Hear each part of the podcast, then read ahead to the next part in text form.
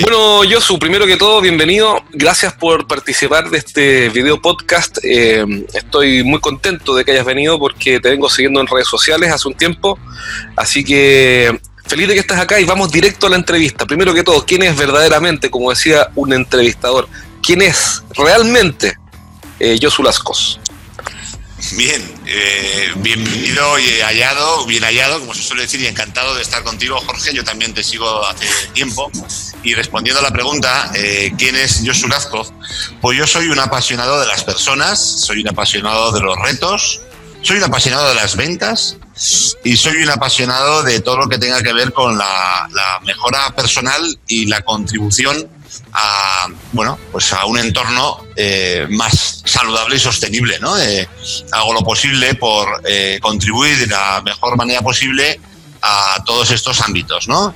para esto cada día me vuelvo más exigente a la hora de las relaciones con las personas porque estoy orientado para ello. Cada día me vuelvo más exigente con todos los libros y formaciones en ventas que hago porque eh, un buen formador se forma continuamente eh, y cada vez soy más restrictivo también con todo lo que tiene que ver con, eh, bueno, pues con lo que leo, con las personas, como te bien dicho, y con los proyectos que emprendo, ¿no? con los retos que, que emprendo. ¿no? es decir, una persona que se exige para poder exigir o se mejora para poder mejorar. Perfecto. ¿Cuál es el principal error que están cometiendo, en tu opinión, ¿Mm? los líderes de los equipos de venta? En lo que tú has visto, no digo, no digo que tenga un estudio, pero lo que tú has observado. Vale. Yo lo que he observado, eh, y esto es muy común, y además es común a todos los sectores y tamaños de empresas con las que trabajo, es que eh, los líderes están muy acostumbrados a trabajar eh, eh, únicamente todo desde el cerebro racional, ¿no? Es decir, tratan al vendedor como si fuese un recurso, de hecho los departamentos se llaman de recursos humanos, y siguen instalados en esta política del siglo XX, ¿no? La política de llamar a una persona recurso. Sobre esa, sobre, sobre esa política, sí, sí, diseñan toda su estrategia de comunicación con los vendedores basada en KPIs de control de desempeño, basada en resultados de ventas, objetivos de ventas, plan de ventas, business plan, eh, todo eh, desde parámetros racionales, ¿no? Y está muy bien que tú hagas una segmentación muy racional, está muy bien que tú hagas eh, unos KPIs muy bien diseñados y que midas, ¿no? Pero las personas somos mucho más que un mero dato racional. Entonces, uno de los primeros errores que cometen los líderes en ventas es en abusar de contenido racional con sus vendedores. Un segundo, déjame eh, interrumpirte. ¿Y cómo debería ser, por ejemplo? Yendo un ejemplo práctico. Tú dices, ok, hacer un plan de venta eh, es racional y es lógico, hay que hacerlo. Sin embargo, falta una parte. ¿Cuál es esa parte? ¿Cómo podría ser esa parte que falta? Vale, la, otra parte que, falta tiene que ver con el coaching de equipos, ¿no? Con el coaching de equipos, incluso coaching individual, establecido con personas que están preparadas para hacerlo, ¿no? Es decir, a un vendedor no le puede formar un psicólogo. Es decir, que está muy bien, creo que hay mucha formación de psicólogos y son muy buenos y es complementaria ¿no? a nuestras formaciones, ¿no? Pero nunca debería de ser una condición necesaria y suficiente a la vez. Es decir, un vendedor es una persona que siente y padece, un vendedor que tiene su, su parte, su, su, corazoncito, ¿no? Que le tienes que tener en cuenta sus opiniones, que tiene que contar a la hora de fijar objetivos, con lo cual, primera medida, cuenta a la hora de fijar objetivos a la empresa, que tu opinión cuente para marketing, que tu opinión sea eh, o esté relacionada con marketing y que tú vuelques todo lo que la calle te está dando para que marketing se nutra y, viceversa, ¿no? Que trabajen los dos en un solo departamento. ¿Cómo se puede trabajar el, corazoncito de, los vendedores? Escuchándolos. Algo tan sencillo como escucharlos. Claro, no estamos hablando, para entender lo que tú me dices, disculpa, no estamos hablando de que haya que implementar una super estrategia nueva, sino que estamos hablando según entiendo, de que el líder del equipo de ventas es converse con los vendedores, los escuche y, básicamente los trate bien y los tome en cuenta, algo así. que sí, parece que estamos hablando de algo nuevo y en realidad eso es... No, no, no, no, no, es no hay nada nuevo bajo el sol. Más que los trate bien, yo añadiría el pequeño matiz de que los trate de manera justa, ¿no? Perfecto. Que ellos que se sientan de, parte integrante de un equipo. Ellos tienen sus objetivos, esos objetivos alguien tiene que ser firme, eh, líder en su, en su exigencia, pero a la vez tiene que ser cercano. Y muchas veces se confunde la firmeza y la dureza con la cercanía. No se puede tener a un comercial en, en el sur de España y estar sin verlo todo el año. No se puede tener tener un vendedor que está solo en la calle comiéndose todos los rechazos y que no tenga una figura de apoyo dentro de la empresa. Eh, eh, y la primera figura que tiene que respetar, cuidar y proteger a su equipo es el director comercial y el jefe de ventas. Y este no sale a la calle con los vendedores. No pasa tiempo con los Te puedo interrumpir ahí, es que lo que yo veo eh, con las empresas con las que trabajamos, nosotros trabajamos con varios equipos de venta ¿Mm? y nos especializamos principalmente en los líderes, porque para nosotros ahí está el 99%, no el 80-20, está el 99-1. El 1% ¿Mm? que acumula el 99% está en el líder. Es que lo que vemos es que salen poco a la calle, no les gusta el calor, les da frío en invierno, yo los entiendo, a mí también me da frío, pero el aire acondicionado y la oficina parece que es lo mejor, porque... Que los ata la, los ata la pata de la mesa, ¿no? ¿Cierto? Es así, ¿o no? Sí, sí no, esto es común también en España, ¿eh? exigen, Desde, exigen desde el escritorio, digamos, con el monitor abierto, los KPI, pero no están no hacen el trabajo de campo con sus vendedores para estar cerca, como tú dices. Claro, nosotros en nuestro equipo, eh, nosotros trabajamos con las empresas no solamente todo el tema de KPIs, nosotros trabajamos los KPIs, trabajamos los procesos comerciales, trabajamos el mercado también, sabemos cómo hacer estudios online de la competencia, sabemos cómo posicionar keywords, sabemos hacer muchas cosas técnicas. Pero claro, eso no es suficiente. Y no es suficiente porque solo somos seres humanos. Una empresa que hoy en día no trabaje la dimensión humana de los vendedores es una empresa que no está dando un servicio de calidad a sus clientes. Necesita darlo. Entonces, entonces para resumir, el, principal error sería que tú has observado que los eh, gerentes administran a sus equipos como recursos, como, como cosas, como robots, y abandonan ese rol o esa dimensión humana pensando que, que es innecesaria. Eso es. Tú fíjate que además, siendo chileno, hay yo soy ferviente seguidor de un chileno, psicólogo chileno, que trabaja mucho con equipos de ventas, que es eh, Marcial Losada, ¿no? ah, Marcial, sí, no, sí, lo conozco, lo conozco, lo conozco. He estado en charlas de Marcial Losada, eh, felicito. ya me gustaría haber estado en alguna, ¿no? Sí, sí, muy bueno. Eh, porque Marcial Losada trabaja todo el tema de la variable emocional, en, el caso de la emoción positiva, ¿no? De los equipos de ventas. Él midió las conversaciones, ¿no? Le puso, pasó por las ecuaciones de Lorenz, los parámetros de las conversaciones en equipo de alto desempeño. Determinó, es, interesantísimo. ¿Sabes que tuvo una charla donde estuvo él y Rafael Echeverría? Ah, vale. Pues es que yo, el, después de los estudios de Marcial Losada y tal, y Bárbara Fredrickson, yo me apasioné eh, en la psicología positiva. Y en el 2005, yo conocí a Seligman en el 2005 eh, a través de su libro La auténtica felicidad y empecé a estudiar psicología positiva, ¿no? Y, empecé a aplicarlo en ventas, ¿no? Siendo la primera persona en España que lo hacía. Por eso te quiero decir que. Dame un segundo, ¿puedes recomendar ese libro para quienes nos están escuchando? Porque siempre es bueno siempre es bueno saber qué leen otras personas y, por qué la leen y, qué, libros recomiendan. Así que, si lo puedes comentar, ¿cómo es el título? Te, voy a recomendar. El libro el, con el que yo empecé en la psicología positiva se llama La auténtica felicidad de Martin Seligman, Martin E.P. Seligman, ¿no? Eh, tiene varios libros y ahí nace en los años 98 la psicología positiva. Marcial Losada estudia junto con Bárbara Fredrickson que es la mayor experta del mundo en emociones positivas, estudia las variables que definen a los equipos de alto rendimiento y lo hacen ventas, porque es, eh, es una disciplina más fácilmente medible para un psicólogo. ¿Cómo se llama ella? ¿Bárbara? Bárbara Fredrickson. Fredrickson. Fredrickson. Yo soy la primera persona en España que publica el hashtag psicología positiva en Twitter. ¿Y el libro, el libro de Bárbara Fredrickson cómo se llama? La vida positiva, traducido al español y al inglés, es Positivity. Y juntos, en el año 2005, hacen este estudio en los equipos de venta. Y ven que los equipos... Marcel Lozada con Bárbara Fredrickson. exactamente. Ah, mira. ¿Y, ahí, ¿Y ahí publican qué libro? ¿La vida positiva o otro? Bueno, publican un artículo eh, de estudio de investigación en el 2005 sobre el ratio de Lozada. Ah, sí, sí. Eh, el, Rosada, el Lozada son. O, sí. sea, eso es, ¿no? hay una línea, el, coeficiente 2, algo, 1, algo. Sí. Eh, 3 barra 1 era la línea 2,9. Es el, el, número de los ADA, que se llama. Claro, el, número, y creo que además está presente en las composiciones de Bach. Es una locura, es una locura. Escuchar a este tipo es una locura, no sale diciendo. Hombre, ha, trabajado con el MIT de Massachusetts, o sea, él no es cualquier persona. Que se ha estudiado en varios ámbitos, no solamente en ventas no, por supuesto, son equipos, en equipos de personas. En equipos de personas y en, parejas, por ejemplo. Eh, ah, parejas con un ratio de rosada inferior a 3 barra 1 entre positivo y negativo se separan. Se separan. Igual no tengo más de 3 barra 1 porque estoy a...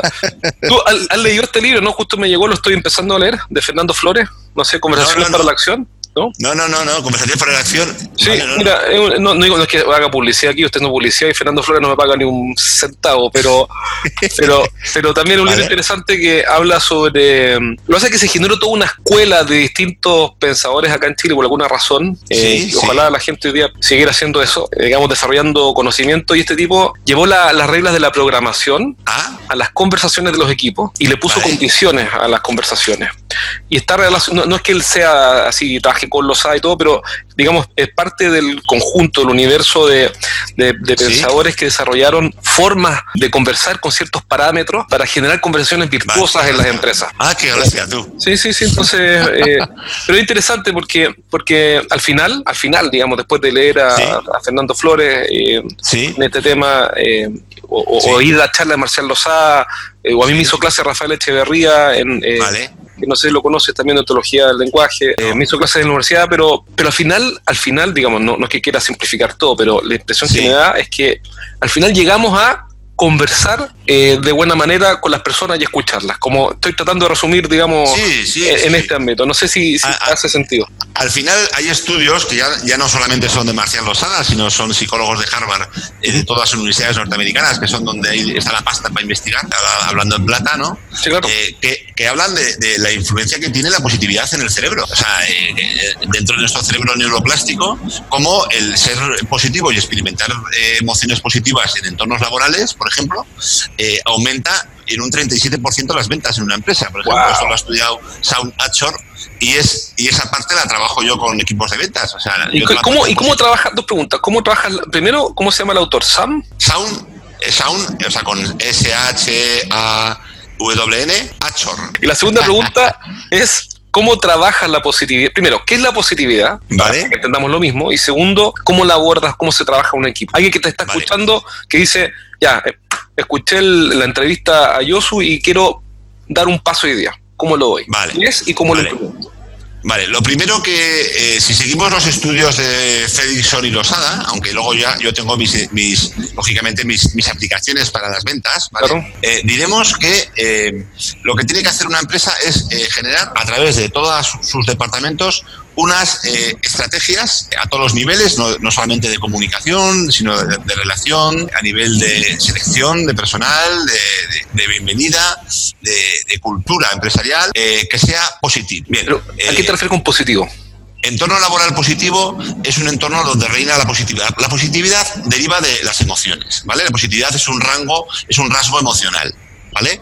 Tiene que ver con las emociones positivas, el número de emociones positivas que experimenta, si estamos hablando de vendedores, un departamento de ventas al día. Bien, ¿cómo puedo yo eh, aumentar el número de emociones positivas en un departamento de ventas, en un día cualquiera? Pues, vale, vamos a ver, hay una empresa hay, hay, muchas empresas en el mundo que lo hacen, por ejemplo, de VS en banca y en transporte, una empresa de transporte, ¿cómo se llama? UPS. UPS, sí. ¿Vale? Por ejemplo, en, en, en VS hacían eh, lo que se llaman los viernes de cerveza. Eh, la, empresa pagaba los viernes de cerveza todos los viernes. Eh, hasta que llegó la crisis del 2008 y la empresa cortó el grifo a... Literalmente el grifo, el grifo de cerveza. Exactamente, exactamente. Muy bien, muy bien, ahí has estado rápido. les cortó el grifo y dijo, bueno, se acabó. Entonces, el director comercial dijo, no, pues yo, ya que se fomenta el engagement, el compromiso, el buen rollo, el clima, el comentar las jugadas, comentar la semana, el sentirse partícipes de algo, eso, es un sentimiento. El sentimiento de pertenencia es un sentimiento eh, que proviene de una emoción positiva siento que me escuchan, siento que pertenezco, siento que me ayudan, siento que tengo un propósito dentro de mi vida, eh, más allá del mero trabajo. Hay una empresa, por ejemplo, norteamericana, que es la que más vende zapatos en el mundo online, que se llama Zapos. Zapos. Zapos, Zapos está diseñada. Delivering Happiness se llama el libro. Eh, Delivering Happiness. Delivering Happiness, eso es. Inicialmente. Y ese libro está basado en la filosofía del profesor de Harvard de psicología positiva, Tal Ben Sahar, ¿no? Eh, y se trata de, estructurar estrategias positivas dentro de la empresa. ¿Cuál va, puede ser una estrategia positiva? ¿Puede ser en un vendedor hacer un ranking de ventas como hacían los americanos hace en el siglo XX? Pues no, eso es precisamente una estrategia positiva. Eh, eh, poniéndome de tu lado, digamos, yo vengo, de, yo no, no, no, no conozco el tema, pero poniéndome de, de, tu lado lo que tú dices, eso es bastante castigador. Claro, claro tú, ten en cuenta, tú ten en cuenta que esta filosofía americana de las ventas no siempre funciona. Es decir, si una persona eh, está funcionando mal y tú le estás sacando todas las vergüenzas y lo estás haciendo en público, claro. pues se va a sentir una mierda ese vendedor. Claro, si yo me paro frente al ranking y miro el ranking que está publicado en el muro, que pasa mucho, y, voy último, claro. Chavo, ¿cómo me siento en el escritorio? Mis colegas van a mirar y aquí está el parásito este que no llega. Ahí, por ejemplo, estás beneficiando a alguien que no necesita ser beneficiado, porque ya lo que estás haciendo en realidad es perjudicar al que no está vendiendo. Entonces, ¿qué hacemos? Comunicamos en público los defectos. Y una de las estrategias es esta. Y comunicamos en privado los éxitos. Y eres al revés. Al revés. Al revés. Entonces, a nivel de comunicación, falta una barbaridad de comunicación entre los departamentos de ventas. Y solamente con tener una comunicación positiva, todas las virtudes de todo el equipo, que se pudieran nutrir todos los vendedores unos con los otros, eh, tener procedimientos sistematizados de, de, transmisión de, virtudes y de capacidades entre los distintos miembros del equipo, tener un sistema diseñado para que los vendedores estrella pudieran transmitir y mentorizar a los vendedores que no lo son estrella, eso no se consigue con una tabla de resultados. ¿no? Eso se consigue eh, haciendo dinámicas eh, y estableciendo protocolos eh, sistemáticos de actuación en la empresa. Yo esto es lo que hago con lo que hacemos, perdón, con nuestros equipos de ventas. Es decir, eh, los sistemas americanos están muy bien cuando tienen que estar. Es decir, que hay que entender que la, psicología, o sea, yo no soy experto en psicología ni sociólogo ni nada por el estilo, pero lo que lo que he visto en cuando he ido a Estados Unidos o he trabajado con empresas norteamericanas, eh, por, por, la por la historia de ellos o por la psicología, aunque son un país súper diverso de distintas cosas, pero, ellos son pragmáticos, digamos, son prácticos. El americano promedio, estoy generalizando y dejando fuera, por supuesto, todas las excepciones, pero, pero, pero no es un no es un latino, no es un, no es un filósofo español, no es un teólogo español, ni un teólogo italiano, ni, un, ni un especulador alemán que construye castillos en el aire en abstracto, sino que el tipo va toma algo, funciona, no funciona, lo cambia, listo, y lo resuelve. y, funciona, son la principal economía del mundo. Exacto, y en ventas son la cuna de las ventas, claro, la cuna de, pero son prácticos sí, sí. Yo lo que, lo, que me, lo que me quedé cuando estuve en Estados Unidos, he estado trabajando muy poco en algunas ferias allá y tal, en Las Vegas, eh, y luego he estado pasando veranos muy de joven. Y yo lo que me quedé sorprendido cuando era muy joven, con 14 años de allá, es el espíritu que tienen de superación allá. ¿no? Es decir, en lugar del espíritu de derribo y de envidia y de crítica que tenemos aquí en Europa, Ojo, gran parte de Estados Unidos fue española, así que quizá viene de ahí. Eh, la Florida. la, Florida, sí. Los Ángeles, ¿no? Eh, También, ¿o no? sí, Los Ángeles, San Antonio, San Diego, o sea, eh, varios, ¿no? bueno, entonces tienen sus partes buenas y sus partes malas. Como todos los pueblos, ¿no? Como hay, políticas que, que, son adaptables a España y, hay políticas que no. Ahí está el punto, ahí está el punto, está el, qué buen punto ese, porque no porque una receta, una técnica, una forma, una metodología funcione en Estados Unidos o funcione en Canadá o quizá dónde, va a funcionar en España, va a funcionar en Bolivia, va a funcionar en, en, Ecuador o en no Portugal. nada que ver, nada que ver. De esto, eh, de hecho. porque tú estás desconociendo la mentalidad y la psicología y el contexto local donde vas a aplicar esto. Claro, claro. Si tú vas a vender a Chile, tienes que conocer Chile. No se vende igual en Chile que en Argentina y tampoco en, en, Perú. O sea, es que sois caracteres totalmente diferentes. Un peruano de las altiplanicies no tiene nada que ver con un chileno o con un argentino de la mesa. y, un, peruano de la altiplanicie, eh, por ejemplo, no tiene nada que ver con el que está en Lima. Claro, claro, no tiene nada que ver. De hecho, yo tengo un socio de Lima y conozco gente de las altiplanicies peruana, ¿no? Y Mira.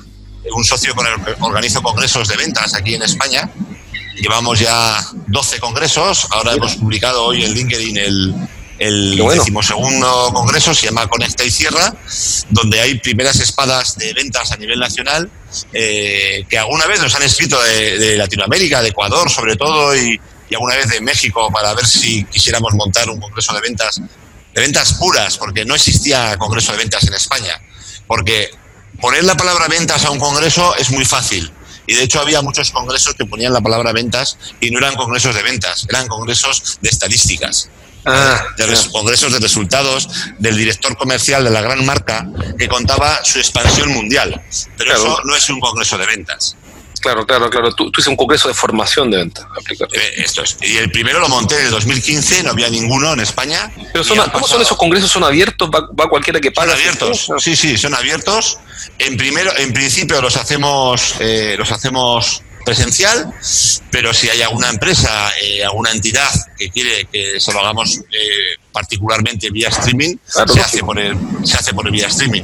De hecho, para que tengas una idea del nivel de los ponentes, han venido ponentes como Mónica Galán Bravo, que es una speaker tremenda, que ha estado ahora mismo en Latinoamérica, en Perú, haciendo varias conferencias. México también creo que ha estado y tal.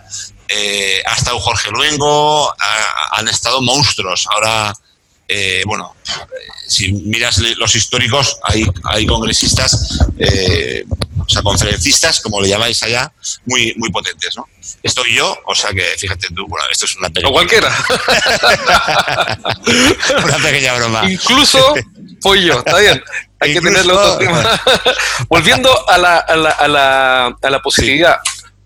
En la positividad entonces consiste en una estrategia de, lo que yo entiendo, una estrategia por la cual la compañía, no el área de ventas, la compañía se hace cargo de generar sensación, emociones positivas en la gente. Eh, por una dimensión ética, sin duda, me imagino, no vamos a entrar ahí todavía, y además por una cuestión funcional, porque probablemente aumenta el desempeño de los equipos. Sí, sí, eh, efectivamente. tú, entonces, cuando tú trabajas en una empresa, abordas la cultura, no solo el equipo de venta. Eh, dependiendo de la necesidad que tiene la empresa, normalmente estoy, más centrado en ventas. ¿Vale? O sea, yo estoy más focalizado en ventas. Está bien, yo sí sé, sí sé, pero cuando tú dices, eh, ok, pero eh, para entender, tú dices, ok, yo estoy focalizado en ventas, pero necesito que la empresa se haga cargo de este tema. Hace recomendaciones entonces. Sí, por ejemplo, en Chile tenéis un tío muy bueno, por ejemplo, se llama Ignacio Reyes, experto en psicología positiva y organizacional que él sabe mucho sobre el tema de felicidad de las empresas y demás, y ha publicado varios libros y tal, y es un referente a nivel mundial, el que tenéis ahí en Chile, por lo cual eh, esa rama la he tocado yo mucho, la sigo tocando porque soy un apasionado desde el 2005 fui de los primeros que empezaron a estudiar esta, rama y en, en, concreto los resultados en la empresa de obtener entornos laborales positivos es que aumenta la innovación, aumenta la creatividad, aumenta la retención, disminuye el burnout, disminuye la rotación de empleados, eh, aumenta el engagement, eh, la fidelidad, bueno, ya lo he dicho, eh, los resultados en productividad, aumenta la productividad de las empresas en un 300% y las entidades que lo han estudiado son la Harvard Business Review, son Gallup. Además que si uno piensa una empresa donde las personas están más contentas y están más a gusto, es muy difícil que produzcan menos o les vaya peor, ¿no? Es como sin haber hecho ningún estudio de los tuyos. Claro, es, es, bastante lógico, ¿no? Es, si están más contentos, probablemente hagan mejor el trabajo. Claro, sentido común, pero es que nadie había hecho ese estudio. Claro, hay que hacerlo. A, nivel de psicología, ¿no? Sí, pero para poder cambiar ese paradigma hay que hacer el estudio. Claro, claro. Tú ten en cuenta que la felicidad sigue estando asociada con un tema naif, ¿no? Es un tema... Porque quizás no es la palabra que se debería haber usado desde el principio, porque la felicidad es algo muy momentáneo. Joder, se me cae el casco, tengo que comprar los cascos. Eh, no es algo momentáneo, ¿no? La felicidad es algo... Bueno, ojo con eso, disculpa que te, que el, el, el, si, si, si, el optimismo, ¿cómo No, la positividad, perdón. Si la positividad consiste en generar una emoción, hay que entender que todas las emociones son pasajeras, tienen una curva. Sí, correcto, correcto. Entonces, entonces tú no generas una, un paraíso en la Tierra, lo que hace es generar pics, no, no, no, pics de reforzamiento.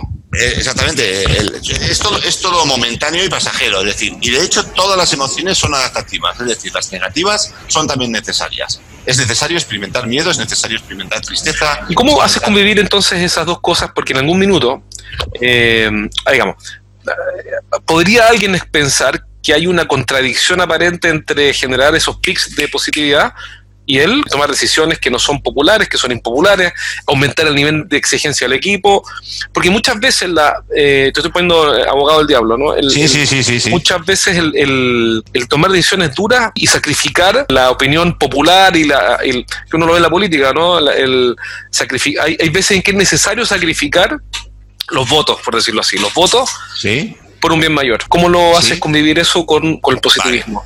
Vale. O la positividad. La, la, correcto. La positividad no tiene que ver con poner unas gafas de color de rosa a las empresas. Perfecto. No tiene que ver eh, con que todo vaya bien eh, y con que eliminemos todo lo demás de la gestión de las mismas.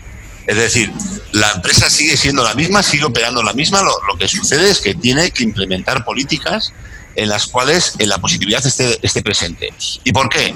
Porque hay un modelo demostrado a nivel científico eh, por Barbara Fredrickson, que es el modelo de ampliación-construcción, que dice que cuando el cerebro experimenta positividad, también lo ha experimentado eh, Saul Achor, Tal y otros tantos psicólogos a nivel mundial, Jonathan Haidt, o sea, te puedo decir muchísimos. Cuando el cerebro experimenta eh, positividad, se, producen, eh, se produce una ampliación de los horizontes, se produce un aumento de la visual humana un aumento de la visión de las oportunidades que de otra manera no se generan. Con lo cual, para la empresa es muy importante que tu cerebro esté focalizado, eh, o sea, esté focalizado, esté en una visión de, gran angular, en lugar de una visión de foco. Cuando la negatividad impera en una empresa, cuando impera la política del miedo conductista del, siglo XX, la si no llegas a la meta te despido. Es correcto, la política del miedo. Cuando el miedo se instala de manera continua en un ser humano, aparecen eh, fallos orgánicos, incluso a medio plazo, frutos, fruto del cortisol. El ser humano no está preparado, sus, órganos, para poder soportar mucho tiempo eh, el cortisol en sangre a medio plazo, largo plazo, causa problemas orgánicos como infartos de corazón, embolias cerebrales y otra serie de problemas. Bien, no estoy diciendo que la positividad no solamente sea bueno para las empresas a nivel de productividad, sino también para la salud. Es decir, el problema está en los límites de la positividad en los límites del optimismo, en, hacer exceso de las cosas. Es decir, claro, claro, claro. Si, tú, tienes un exceso de positividad, puede ser que tú saltes como alguno pone, ha puesto, Como Tony Robbins, saltando en el escenario, pero, pero la empresa está cayendo a pedazos. Pero, pero, saltando en un, techo de 1,30. Claro, tú coges carrería y no te das cuenta que tienes un techo que te vas a romper el cuello. Entonces, cuidado con la positividad. Así, por encima de 11 barra 1, según lo que dice Rosada, eh, es tóxica la positividad. Ah, mira. Eh, Qué interesante eso, porque, porque no es que se trata de ser positivo, se trata de ser positivo de manera correcta, de manera... correcta, equilibrada. La, palabra es equilibrada. Lo mismo que el optimismo. Es decir, el, optimismo exacerbado eh, lleva a tomar decisiones muy incorrectas en las empresas. Claro, ¿Vale? Porque si tú le pides a un departamento de ventas súper optimista, ha hecho el test, ha salido una puntuación de más 16, más 15, eh, le haces el test que yo hago a mis clientes y demás, y, sale muy optimista, no le pidas que haga una previsión de ventas para el año que viene, porque la empresa va a hacer dotación de fondos, va a hacer inversión en infraestructura. Comprar inventario. Además, como un inventario, almacenes y tal, va a invertir, porque tú le has dicho esa cifra. Claro, ¿qué sucede? Que tiene que haber un perfil mucho más analítico, más crítico, que se ponga la peor situación posible dentro de esas empresas. O el gerente de finanzas. Finanzas. Eh, los financieros, efectivamente. los financieros son los, los, abogados que se ponen en el peor escenario. ¿Necesitamos a los perfiles? Sí. Lo que pasa es que la positividad, al igual que la felicidad, al igual que el optimismo, es muy criticada a, a nivel mundial eh, por personas que lo critican sin ninguna ciencia. Es decir, yo entiendo que haya pensamiento crítico. De hecho, yo promulgo eh, y, difundo, ¿no? Eh, que es que hay una Pensar con independencia, con, eh, independencia y con honestidad intelectual, ¿no? si es cierto, es cierto, si es falso, es falso y te la comen nomás. Punto. Y, que, joder, que las cosas las, las, las pienses con, con, ese pensamiento crítico, ¿vale? Entonces, yo no me creo todo lo que me dicen, joder. Yo, yo soy un tío analítico, yo soy de ciencias, o sea, ciencias puras. Y como un tío de ciencias puras, las cosas las razono si yo veo que esta cosa no me convence, no me lo creo. Y aquí creemos muchos mantras y muchas tonterías que son emitidas incluso por catedráticos de todo el mundo que critican la psicología positiva o critican otras cosas. Me da igual, eh, yo no estoy tanto metido en positiva, yo estoy más en ventas, ¿no? Pero, oye, las métricas son muy importantes, las métricas eh, necesitamos, es lo más importante en un departamento de ventas. Y yo, cuidado, vamos a ver, cuidado. La métrica es un resultado de lo que ocurrió antes, ¿no? Correcto. Si tú tienes que influir en el rendimiento de un vendedor, la métrica es lo correcto, es la consecuencia. Es como decir, estoy con sobrepeso, no, no es mi caso. es decir, estoy con sobrepeso, maldita pesa. ¿No? Maldita pesa. Eso yo dije el otro día a un jersey que me han cogido, dije, joder, me han cogido el jersey. Y me dice mi mujer, me dice, ¿no será que has engordado después claro, de Claro, sí, es lo mismo. El KPI, el KPI que cogió el jersey, ¿no? pero bueno, hay, hay la medición, el resultado, no el pero en la métrica es el resultado del proceso previo. Claro, claro. Hay mucho, mucho terreno por. Otro día hablaba con un argentino, Pablo Acuña, que trabaja con redes de, redes de equipos de ventas en Argentina y tal, y hablamos de, bueno, pues de colaborar en algún proyecto y demás. Y digo, bueno, pues no sé cómo, si en formato conferencia, hago muchas conferencias para reuniones anuales de vendedores y cosas de estas, y tal. Y yo, siempre digo lo mismo en las, las, conferencias, ¿no? Hay una pregunta que sale en mi último libro, el, el, arte de vender, ¿no? Es el libro de la editorial Almuzara, que he publicado recientemente. Y, y yo muchas veces pregunto a mis alumnos, a mis clientes, ¿Qué es vender? Y cada uno dice cualquier cosa, ¿no? La clásica es satisfacer las necesidades. Bien, hay alguno que dice crear necesidades. No, cuidado, cuidado que nos metemos en terrenos pantanosos. Sí, sí, exacto, Y yo digo, vender es el arte de tratar con seres humanos. No nos volvamos locos con el marketing digital. No nos volvamos locos con las redes sociales. Yo soy, yo soy eh, completamente ateo en términos de las herramientas, ¿no? Hoy hay un endioseamiento, una especie de devoción a, a, la, a la, técnica, a la, herramienta y un desprecio a los principios. No sé qué opinas tú de eso. Eh, pues mira, buena, muy buena pregunta. Eh, parece ser que, y ya lo dijo Daniel Pink en su libro Vender es humano, parece ser que con la irrupción de toda la tecnología y de las redes sociales los vendedores analógicos iban a desaparecer. ¿Qué error, su error cometen muchas empresas tecnológicas del siglo XXI ya que estamos, ¿no? El 2020. Lo que hacen es eh, introducen una tecnología en ventas y luego eh, aplican la goma de borrar a todo lo anterior. Como si ellos estuviesen inventando un nuevo paradigma claro. eh, eh, eh en, la, en, las ventas humanas, sí. ¿bien? Y que todo lo anterior no sirviera para nada, ¿no? Eso, eso lo veo siempre, lo veo siempre, ¿no? Esta es la última verdad y esto es, y todo el mundo tiene que adorar oh. este nuevo ídolo porque todos los anteriores son unos, ¿cómo se llama? Unos paganos y que no, no se han dado cuenta. Una, me, me, visto de negro, claro. pongo una, una, camisa negra por fuera, me hago una conferencia tipo Steve Jobs y claro. ya sé vender. Claro. Cuidado que no sabes que el elevator pitch no lo inventó, eh, lo inventó un, publicista norteamericano en 1898, que es Elias Elmore Lewis. Mira, ahora estoy leyendo, eh, no, estoy, estoy, leyendo un libro de Eugene Schwartz.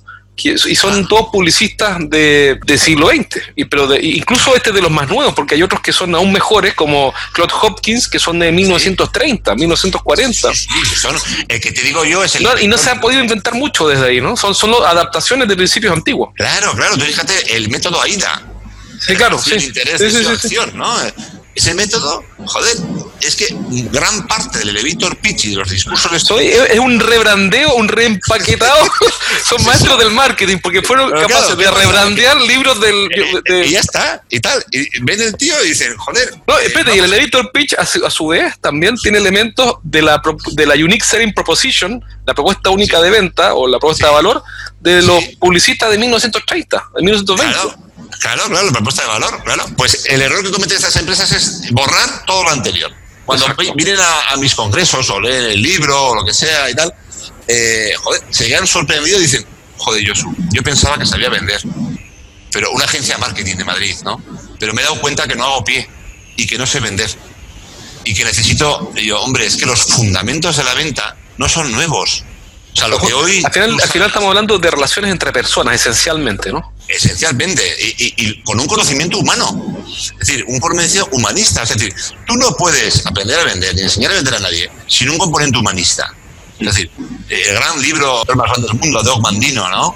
Ogmandino, eh, ese libro, esa fábula, tiene una enseñanza para la enseñanza de vendedores que, que yo no la oigo en ninguna formación, no la oigo en ninguna conferencia, ¿no?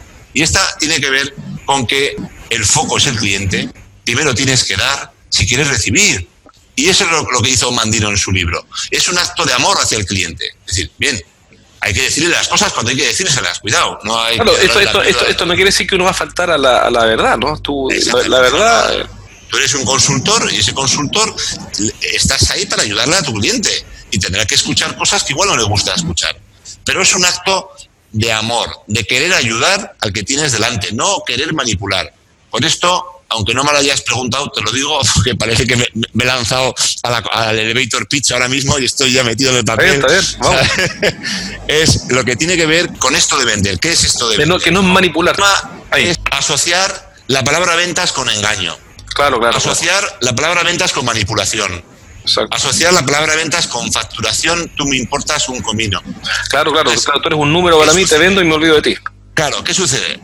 Eh, derivado de esta palabra, los vendedores cada vez es más difícil vender porque cada vez están siendo bombardeados por vendedores que lo que quieren es manipular, ¿vale? Con lo cual yo a estos les llamo vendedores fotocopia, no les llamo vendedores profesionales, ¿vale? Hay una distinción clara entre un vendedor profesional y un vendedor copia, cada vez al asociar esa palabra engaño, nadie quiere conocer el mundo de las ventas. nadie conoce el mundo de las ventas. Eh, incluso las empresas piensan que solo deben de conocer el mundo los que se dedican a las ventas. Y es otro caso error a la hora de seleccionar vendedores, como nadie conocer, quiere conocer el mundo de las ventas, hay muy poca eh, oferta, eh, muy, poca, muy poca mano de obra, vamos a llamarle así, muy pocos vendedores profesionales a disposición. Eh, la cantera cada vez es más pequeña porque nadie quiere trabajar de vendedor. porque, es una actividad de mentiroso, es una actividad de, de, de, gente poco seria. ¿no? claro, claro, de, tunantes, ¿no? Entonces, ¿qué sucede? Que hay verdaderos problemas para seleccionar vendedores cualificados y profesionales. Los buenos están todos cogidos, pero que hay muy pocos y cada vez hay menos. Por esto, todo lo que se haga en difusión de ventas, a la hora de escribir libros sesudos, conciencia, con un contenido de alguien que, lleva en la calle desde, desde que tenía seis años vendiendo, que eh, puedo ser yo, este es mi caso, ¿no? pero puede ser cualquier otro, como lo que haces tú, Jorge, o, los congresos de ventas que organizamos aquí en España y tal, eh, es necesario desvincular la palabra vendedor, la palabra ventas, con la palabra engaño. Sí, sí. Eh, eh, y hay que invertir recursos en hacerlo. Eh, las empresas se quedan alucinadas cuando vienen a un congreso y oyen hablar de inteligencia emocional aplicada a las ventas, oyen hablar de PNL aplicado a las ventas, oyen métodos, métodos diversos de ventas, el método mío propio o, otro cualquiera. Una pregunta, tu libro Optitud. ¿vale? Nos quedan un par de minutos la idea central del libro y por qué alguien debería leerlo. O sea, cuál es la idea central y por qué alguien debería comprarlo al terminar esta entrevista, es decir, me meto a Amazon y lo compro. Vale, vale, yo tengo tres libros, ¿vale? Tengo el libro Optitud, el libro Optitud ante la adversidad y el libro El arte de vender. Los dos primeros versan sobre el concepto optitud el primero se llamó así, que es la fusión de optimismo y actitud. ¿Por qué tiene que comprar el primero? El primero es un canto hacia la vida, un canto hacia los retos, un canto hacia la esperanza, el primer libro basado en investigaciones científicas de psicología positiva aplicada. Es interesante, porque, eh, no, es, un libro de poesía, sino que tiene un sustento científico tiene un El segundo libro es la evolución del primero. Eh, desarrolla un modelo de 15 caminos para eh, el desarrollo personal y profesional que conforman el modelo Optitud. Se llama Optitud ante la adversidad. Eh, se pueden comprar el primero en Amazon, el segundo en mi página web, que diré al final de la entrevista. bueno, es josulazcoz.es, ¿vale? Es Voy a poner todos los apuntes abajo en este podcast. Ah, Ah, vale, muy bien. Josulazcos.es eh, y el tercer libro es El arte de vender. Estos libros eh, te dice, o te Santa Universidad, qué caminos tienes que recorrer para ser una persona más plena, para potenciar y aprovechar todas las eh, oportunidades que la vida te ofrece a través de tus propias fortalezas. Y te doy unas pautas en cada capítulo que está basado en investigaciones científicas que avalan ese capítulo, mi experiencia personal y vital referente a ese capítulo, con lo cual me conoceréis mucho mejor. Y tres, y muy importante, ejercicios prácticos para despertar esa virtud del carácter en tu vida. Y bueno, es decir, tienen esa parte aplicada que uno puede claro. Eh, practicar y siguiendo la pauta del libro.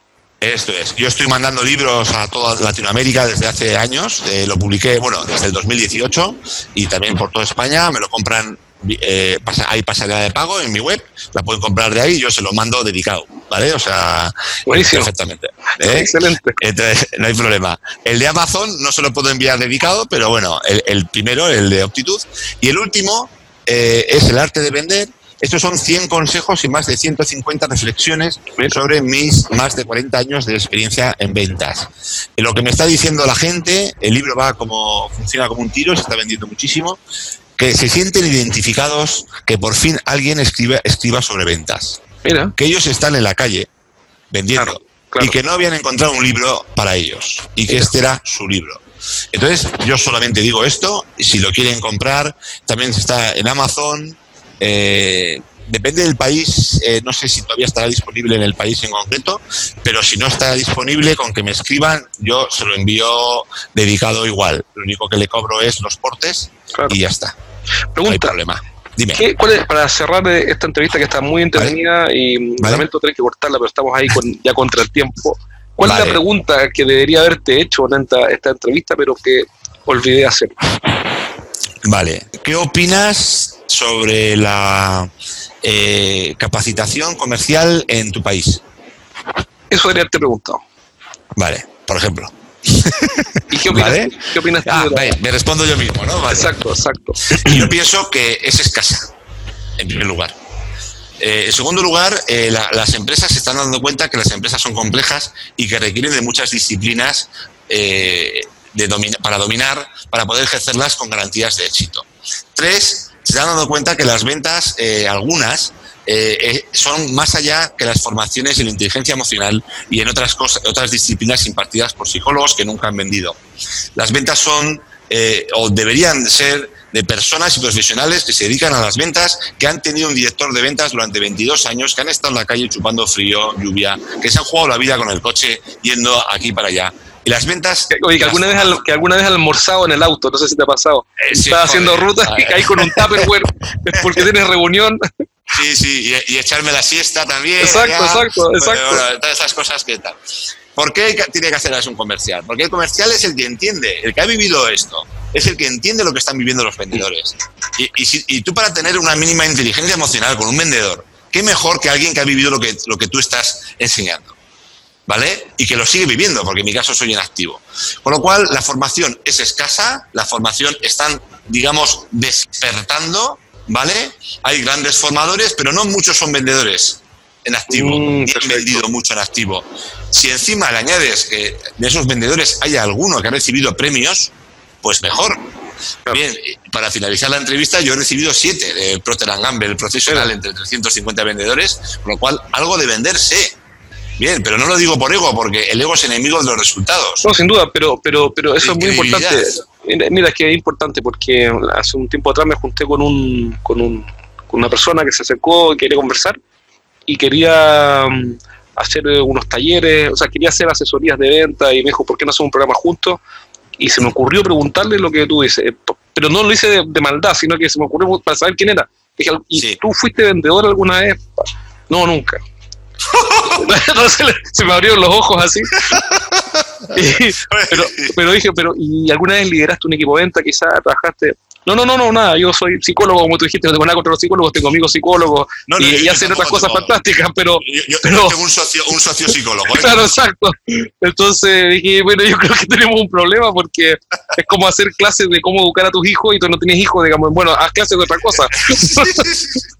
Pues algo tan obvio como lo que acabas de decir, eh, se incumple con demasiada frecuencia. Que yo no digo que no sea condición necesaria, que sí, que hay muy buenos comunicadores y brillantes formadores. No, no, y son otras disciplinas fantásticas por lo demás. Pero joder, en ventas estamos hablando de ventas. Cuando hablamos de ventas, hablamos de ventas. No hablamos de, inteligencia emocional. ¿Bien? No hablamos que existen, mm, yo qué sé, 25 emociones positivas o, 50 Y, te enseño a, a, liderar equipos. Vamos a ver, tú lo que tienes que enseñar es a alguien a ir a la calle con el vendedor, a enseñarle a vender al vendedor, cómo situarte en el cliente, cómo dar la mano, cómo situarte, cómo hablar, cómo hacer tu speech, cómo hacer tu propuesta de valor. Eso es lo que necesita el vendedor y eso es lo que hay todavía mucha carencia, por lo menos en España. El, país cerrando, ahora aprovechar los últimos minutos, eh, si pudieras darle un consejo en 30 segundos a un líder de un equipo de venta, un gerente de ventas que tiene un equipo de típicamente 6, 8 vendedores y que vende, por ejemplo, máquinas o productos para la industria, productos para la industria. ¿Qué consejo le podrías dar si tú dijeras, mira, ocúpate de esto? Un consejo, 30 segundos. Vale, un consejo. Eh, vete a la calle con cada uno de los seis, ¿vale? Eh, con, una frecuencia determinada, no vale que sea una acción puntual, es decir, cada X tiempo tienes que ir con tus comerciales a la calle. Me da igual que lo hagas al trimestre, porque igual tienes 200 vendedores y tienes que tener jefes de venta. Entonces tendrás que visitar con los jefes de venta. Bien, pero si tienes vendedores y tienes seis, tienes que visitar con los seis. Saber cuáles son sus puntos fuertes, saber cuáles son sus puntos débiles eh, y los puntos fuertes nutrir al resto y luego, lógicamente, eh, todas las debilidades detectadas, eh, hacer coaching con ellos y contratar profesionales si tú no eres capaz de formarles a nivel comercial, formarlos y capacitarlos de manera continua. No vale con que eh, con que los formes una vez cada cinco años. O sea, fórmalos constantemente. Que los créditos de Fundae del gobierno español que da a las empresas no te caduquen. Que hay muchas empresas que les caducan lo los mismo. créditos. Entonces, joder, invierte joder, invertimos en administración, invertimos en Excel, invertimos en CRMs, en RPs, pero los vendedores se invierte lo último. Para el final se deja todo, para el final. Entonces, así nos va en ventas. Luego, no, que quiero vender. Y yo, ¿cómo? ¿Qué quieres? ¿La varita mágica? Tendrás que capacitar a tus vendedores, ¿no? Exacto. Si alguien te quiere contactar, Josu, eh, ¿cómo lo puede hacer? Eh, vale. Te pregunto, pero ahí sí puedes deletrear porque también es un apellido vasco, ¿no? Pregunto, Catal. Eso es, eso es, sí, Navarro, que es lo mismo, sí. Eh, entonces, mi página web, ahí vienen todos mis datos de contacto, ¿vale? La página web es www. Josu y Latina o Sevilla U de, de, de, Unión, eh, Lazcoz, que es eh, ligar Andalucía, Zaragoza, Casa, Oviedo, Zaragoza, Zamora. o Zamora, correcto. punto es, eso es. Josu es I-O-I-O-S de Sevilla, U Lascos, con dos Z. Lascos es con dos Z, punto es. De todas maneras, vamos a, dejarlo, vamos a dejar la página web acá, o sea, en los apuntes eh, del programa, vamos a dejar esta, esta página y algunas referencias que viste. El, eh, LinkedIn, eh, Jorge, publico en LinkedIn a las 8 de la mañana una frase sobre ventas todos los días. Buenísimo. A las 8, en LinkedIn. Mi Entonces te pueden buscar ahí también para seguir. pueden buscar en LinkedIn, Josu Lazcoz, y en Josu Lazcoz vendrá mi foto eh, ¿vale? Y suelo publicar siempre a las 8 una frase sobre ventas. Genial, qué buena disciplina, te felicito. Muy buena. y, y, luego en el blog publico un post a la semana me metí al blog, lo, eh, lo, revisé, tenía varias preguntas, pero ya se nos fue el tiempo, pero, pero puede ser para una próxima entrevista. Si para una próxima, sí, sí, sí, no hay ningún problema. Tú tira de mí, Jorge, y algún día me invitas a Chile y hacemos algo en Chile por ahí tú y yo juntos. Un congreso de ventas podría ser. Interesante. Eso, sí. Excelente, excelente. Eh, eh, vale, un placer, Jorge. Bueno, gracias nuevamente. Muchas gracias por tu tiempo y por haberme dado la oportunidad de estar con todos tus oyentes. Y bueno, os invito a todos a a estar en contacto, que es donde salen las oportunidades. Excelente, muchas gracias, Yosu. Un abrazo.